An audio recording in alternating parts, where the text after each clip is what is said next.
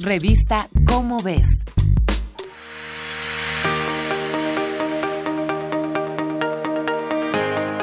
En septiembre de 2017 comprobamos otra vez que muchas manos juntas construyen solidaridad.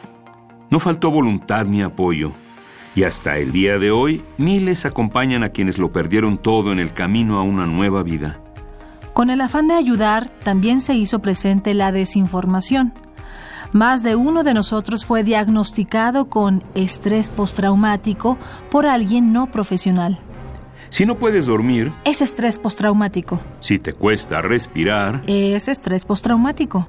y si no tengo ganas de llorar. También es estrés postraumático. Y así, el diagnóstico masivo se propagó.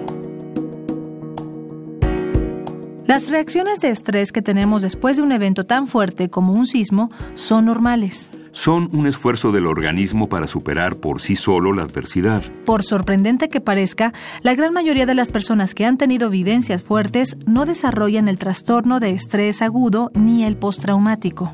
Durante las semanas posteriores al evento se puede presentar trastorno de estrés agudo. Sí, es estrés. Comparte características similares con el postraumático, pero entre ambos hay también diferencias sustanciales. El estrés postraumático es un trastorno o enfermedad mental con síntomas específicos. No se produce inmediatamente después de una catástrofe o suceso traumático. Aparece semanas o meses después. Para que una persona sea diagnosticada con este cuadro clínico, se requiere que los síntomas se hayan mantenido mínimo durante un mes. Ahora entiendes por qué no debemos diagnosticar sin El estrés postraumático dificulta las relaciones personales y laborales. Incluso quienes lo padecen tienen mayor riesgo de desarrollar enfermedades crónicas, envejecimiento acelerado y mortalidad prematura. Esto según las encuestas mundiales de salud mental.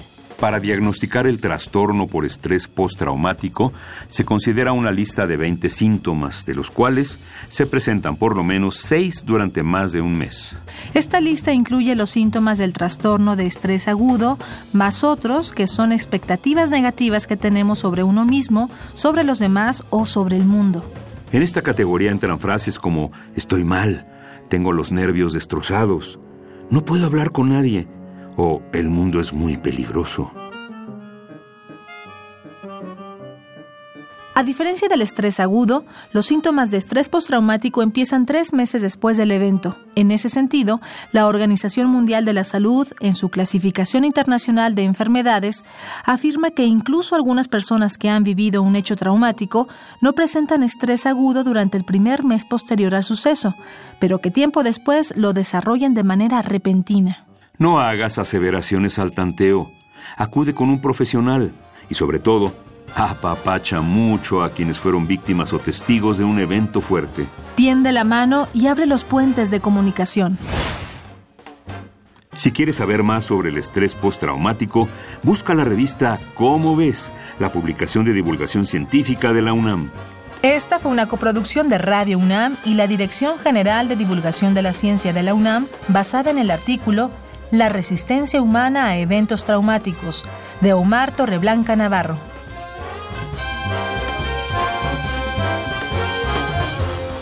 Revista Cómo ves.